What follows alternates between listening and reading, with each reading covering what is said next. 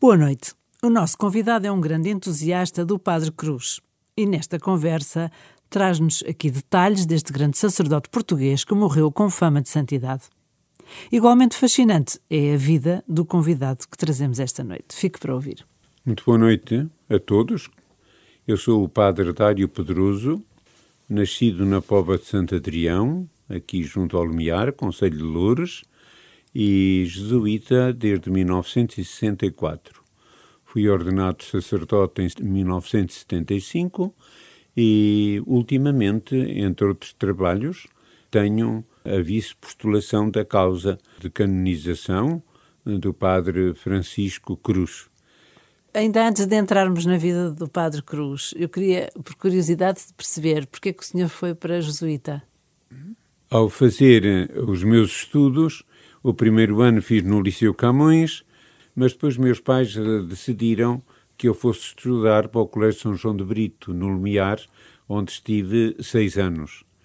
Uh, que é dos jesuítas, o colégio. Que, é, que pertence à Companhia de Jesus, que é dos jesuítas. E aí comecei a ter muito contacto com grandes figuras da companhia, o Santo Inácio, o São Francisco Xavier, o São João de Brito, o único santo português jesuíta. E, e entusiasmou-se. Eu, eu penso que quando fui para o colégio, quando olho a história da minha vida, já havia uma sementezinha cá dentro, porque é uma história bonita, complicada, que dava para um programa inteiro e não se falava do Padre Cruz. Também pode contar um bocadinho. a minha família não era cristã, o meu pai era um anticlerical ferranho, de tal modo que não foi à igreja no dia do casamento da minha irmã, não foi à igreja no dia que a mãe dele morreu, no funeral, nem foi à igreja na minha missa nova, na minha, nem na minha ordenação. Portanto, era um homem... Uh, contra. Contra. E o senhor, uh, o senhor era batizado? Eu fui batizado às escondidas do meu pai, já com cinco anos, uma tia de idade que cuidava um pouco do altar lá da igreja paroquial da Bova de Santo Adrião, lá conseguiu que um dia à tarde o senhor padre me batizasse com aquela idade, cinco anos. E o seu pai soube? Meu pai não soube.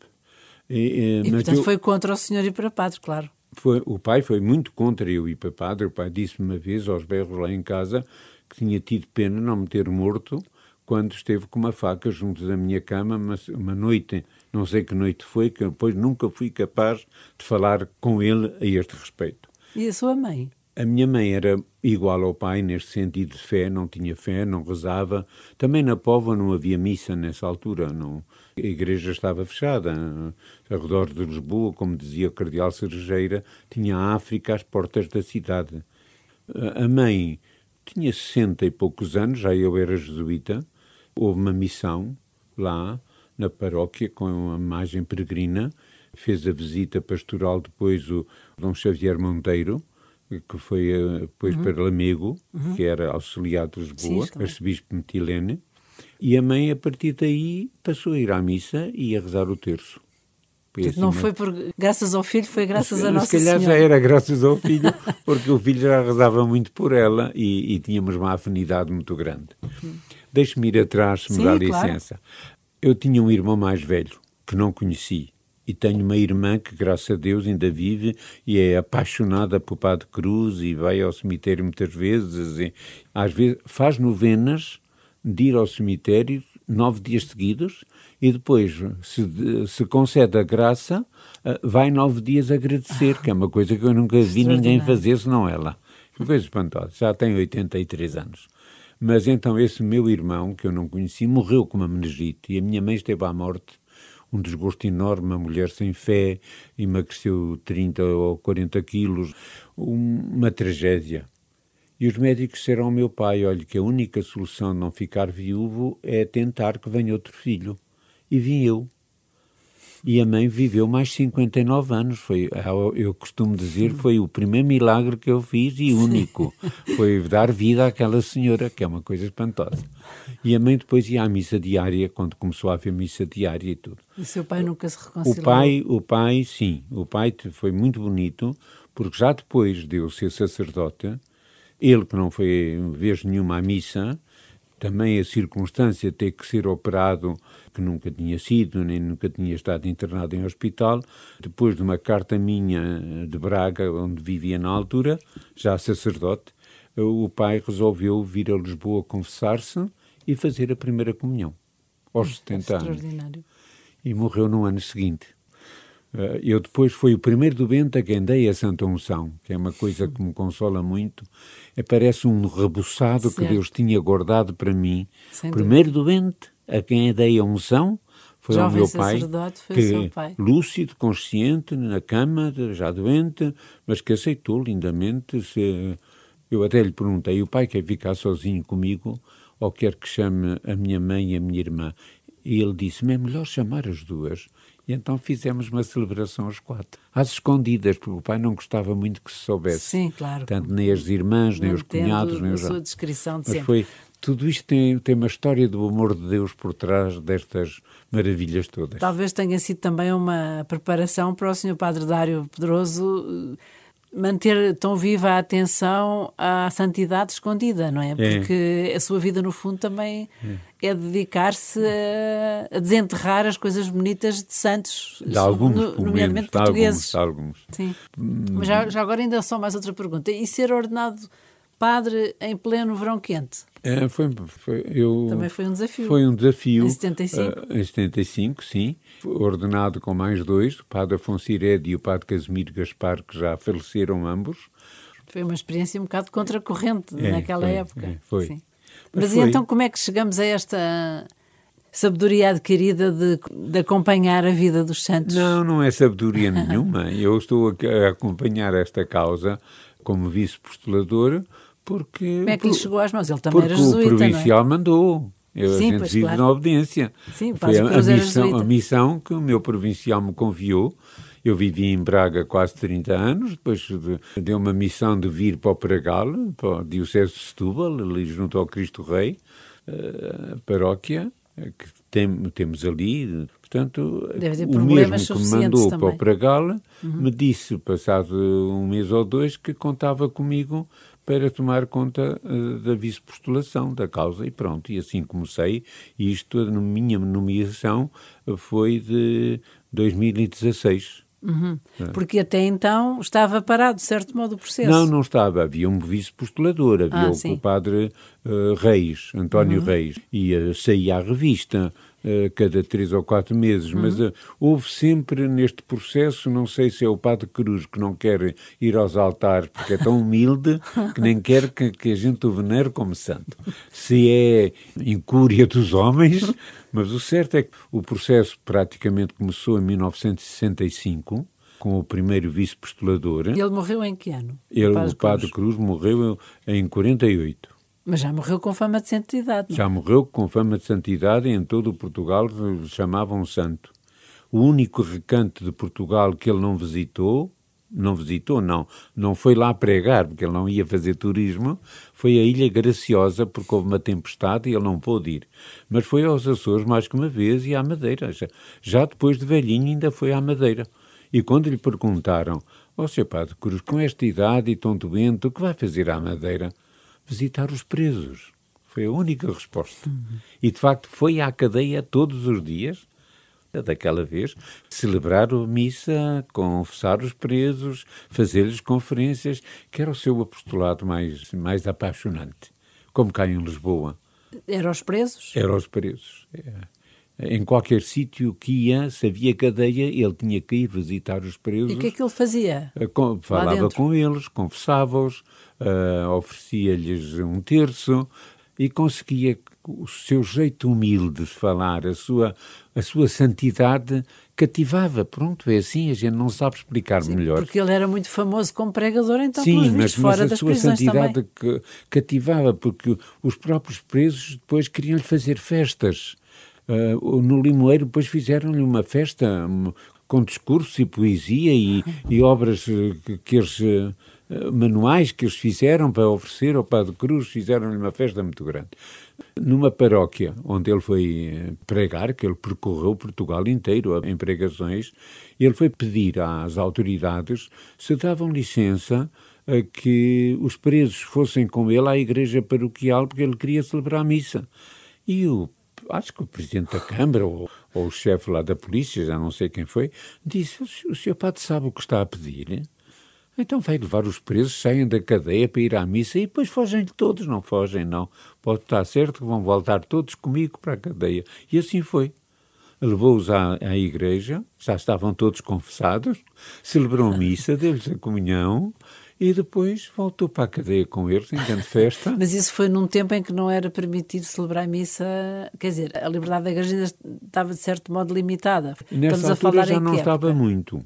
Eh, bom, isto foi para os anos 40, talvez. Uhum. Uhum. Mas a vida de Padre Cruz, eh, ele era um pastor, como diz hoje o Papa Francisco, que cheirava as ovelhas, porque vivia no meio do povo, era um, o povo, para ele, era toda a gente. Podiam ser doutores de universidade que, que, o pediam para estar junto do leito dele à hora da morte e que foi confessar grandes uh, escritores ou grandes poetas, como o povo simples, uh, analfabeto, nas aldeias para onde ia. Eu, eu custa-me perceber, o é o meu segredo. lado humano, é o meu lado humano, como é que ele, mesmo com a idade, uh, tinha a força, a capacidade ele escrevia muito, temos esses postais todos, para a irmã dele, e diz assim, por exemplo, num postal: Estou em Valença. Amanhã sigo para Viana, depois para o Porto, depois espero ainda ir à Guarda e descer a Castelo Branco, e sexta-feira, para celebrar a primeira sexta-feira, já estarei em Lisboa.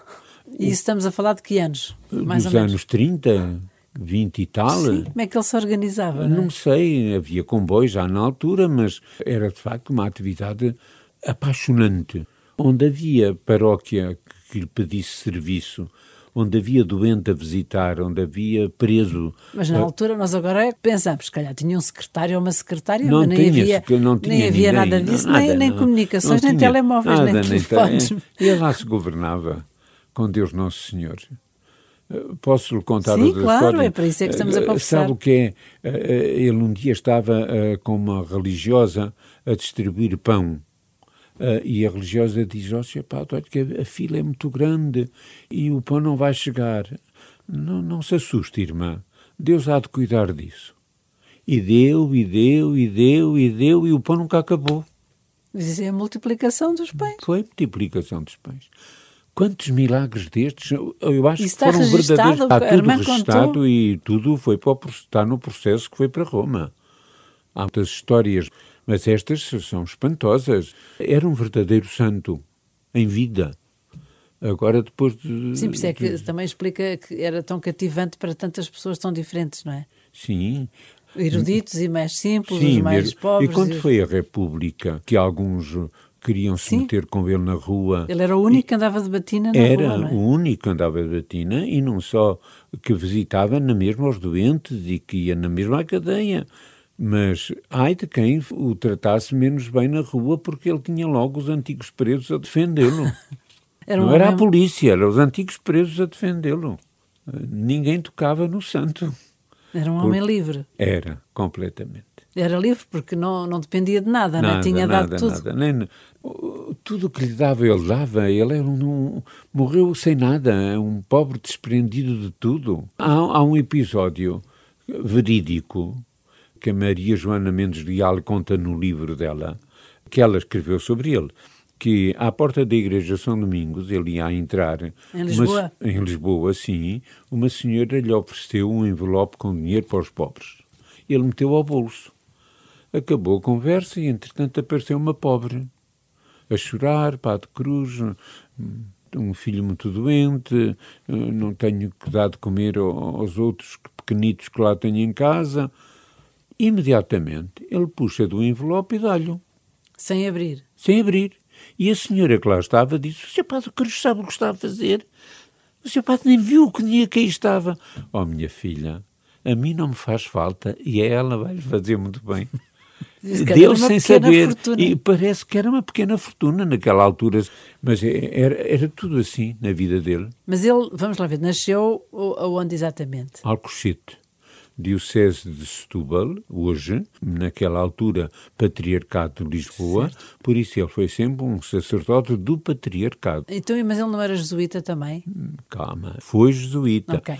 Ele, durante muitos anos, andou a pedir para entrar na Companhia de Jesus. Mas por um lado, tinha muito pouca saúde, era muito débil de saúde, depois vai morrer aos 80 e tal anos, mas enfim. E por outro lado, o senhor patriarca eh, sentiu sempre muito, muita dificuldade devido ao, ao trabalho dele e, sobretudo, à santidade, a deixá-lo sair do clero diocesano eh, sim, para, para entrar aí, na sim, Companhia de Jesus. Sim. Mas conseguiu. Ele devia ser de uma conseguiu. pessoa Ele tinha uma paixão forte. muito grande, eh, sobretudo por São Francisco Xavier o santo missionário. Também andava de um lado para o, o outro a, evangelizar. Meu santo irmão, como ele dizia, ele entrou na Companhia de Jesus em Guimarães, eh, onde havia, estava nessa altura o noviciado, foi dispensado de fazer o noviciado pelo Papa Pio XII. Entretanto, ele foi a Roma e falou com o nosso Padre-Geral. Era um homem determinado. Era. E a, a história conta, e eu não vi, como é evidente, não estava lá, que o Padre-Geral, depois de falar com ele, sabendo quem ele era e pelas informações que já tinha de cá do Padre Provincial, etc., veio acompanhá-lo ao carro, à porta, ao passeio, e ajoelhou-se a pedir-lhe a benção.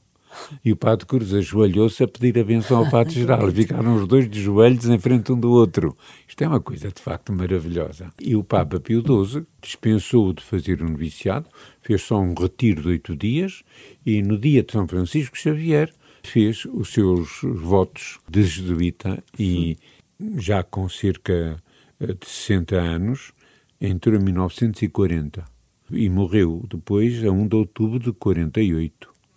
Ah, portanto, ele só foi oito anos, oito anos jesuíta, mas é uma honra para a companhia sim, claro. ter este santo e para o patriarcado sim. e para o clero de Portugal inteiro. Naquela altura não havia ninguém que não conhecesse o Padre Cruz. Eu sei de algumas paróquias que me contaram eu era pequenito, quando o Padre Cruz cá veio pregar, fizeram um púlpito à pressa no meio da igreja para que as pessoas o pudessem ouvir. Pois, porque não havia microfones, Não claro. havia micro. E a devoção popular nas taipas, onde ia de vez em quando, tocava-se o sino a rebate e as pessoas já sabiam que o Padre Cruz já tinha chegado e a igreja enchia-se. Na sua opinião, qual era o segredo para essas pregações serem assim tão inesquecíveis? O segredo era uma vida interior puxante. Porque o Padre Cruz era um homem de uma profunda oração. Ele Como andava é que ele sempre... arranjava tempo para isso? Eh, ele não era dia de noite. Ele tinha que rezar. Era um homem de uma fidelidade ao breviário, por exemplo, ao ofício divino, que andava sempre com ele na mão, as fotografias quase todas têm o, o, o breviário na mão. Era um homem apaixonado pela Eucaristia e para a adoração ao Santíssimo, e sempre podia, lá estava ele junto ao sacrário, uh, numa visita ou numa adoração mais longa, ou rezar com o povo. E esta vida interior e a comunhão com Deus e a intimidade com Deus ao longo do, do dia e das caminhadas na rua e de, sempre nos comboios. Ele entrava numa carruagem, metia conversa, ou as pessoas conheciam-no e queriam logo cumprimentá-lo, e ele convidava para rezarem o terço. Então punha a carruagem toda a rezar o terço, que é uma coisa impensável fazer hoje.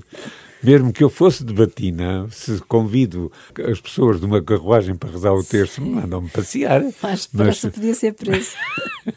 mas era assim, ele cativava pela sua humildade, pela também a idade nessa altura, mas o, o sinete da santidade já estava Sim, bem já fincado, porque já, porque já já o apreciavam, já se aproximavam dele, já o escolhiam como confessor, já Sim, já tinha uma... fama de santidade. Já, já, já, Mas então, com essa fama de santidade, porquê é que temos que esperar tanto tempo? O que é que aconteceu? Alguns problemas burocráticos? Sim, problemas burocráticos numa causa há sempre, porque...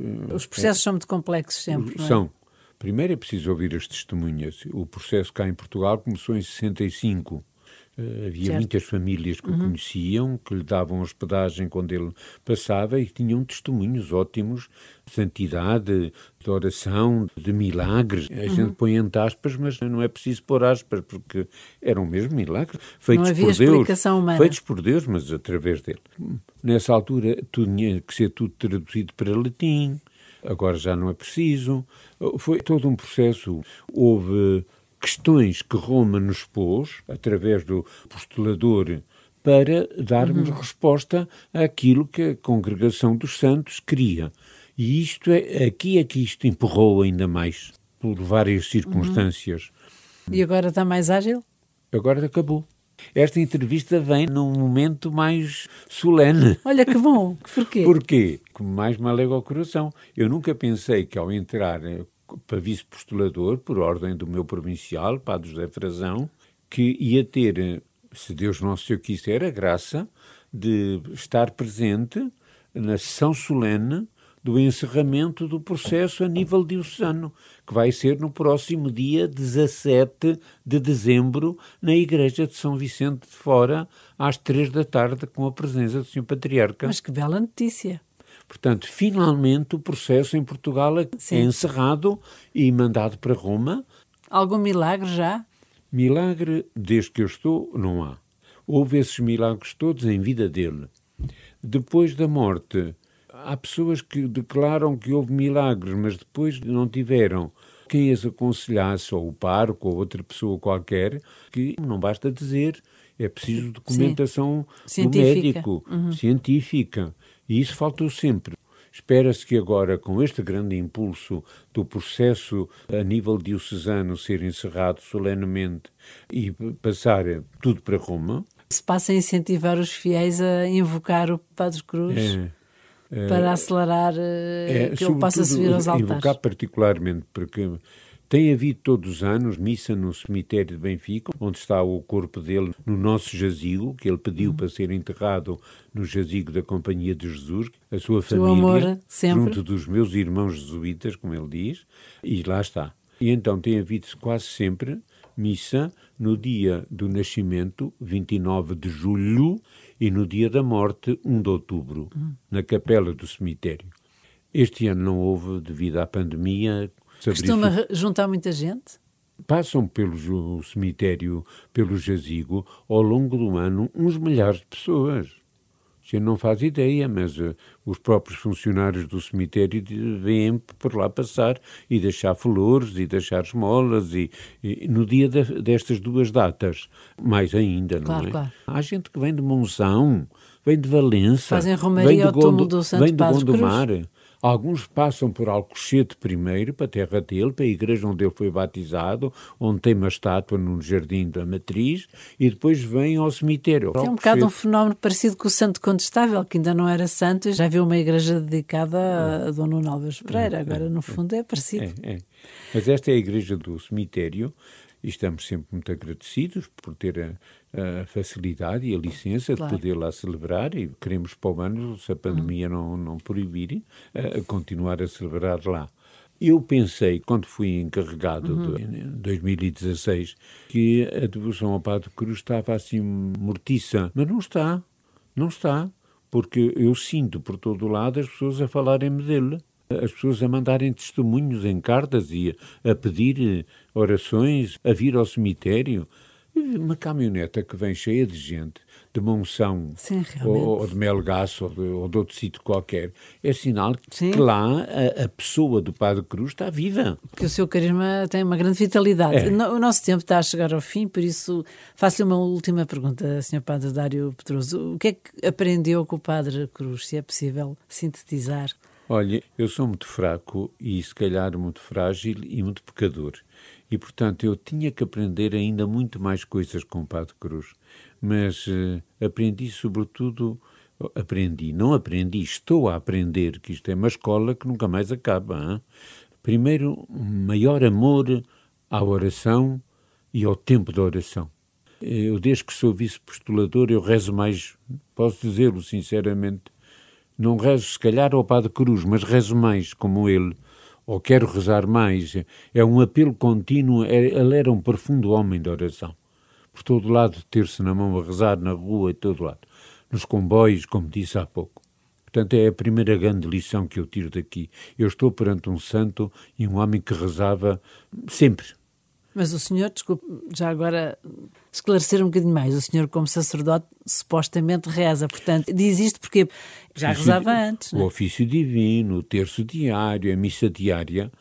eu não chego aos calcanhares da oração e do tempo que o Padre Cruz dedicava, e portanto há aqui um apelo a mais oração e a mais intimidade com Jesus, a passar mais tempo no sacrário. Há este apelo, não quer dizer que eu o cumpra sempre ou que o cumpra bem. A segunda grande maravilha é a minha nomeação para vice-postulador ter coincidido com a minha vinda para o Pragal e para a zona pobre daqueles bairros sociais onde há muita droga, onde há muito, muita miséria social, muita fome. Então, o Padre Cruz me tem ajudado a ter o coração mais aberto à miséria humana. Que no fundo eram aqueles também que eram os preferidos dele. Eram os preferidos dele. Se calhar eu, eh, em Braga, como vivia, não tinha a sensibilidade que tenho hoje, porque vivo nesses meios, num bairro social como os outros, é ali que vivo, não? para estar mais eh, pelo menos ter mais o desejo de imitar o Padre Cruz e, e, de cheirar às ovelhas como ele. E quem nos ouve, que não é padre, nem mora no Pragal, em que é que pode o Padre Cruz ajudar? Pode ajudar a um amor particular aos pobres, aos marginais, aos sem-abrigo, aos presos. Qualquer pessoa em qualquer sítio pode ter isso.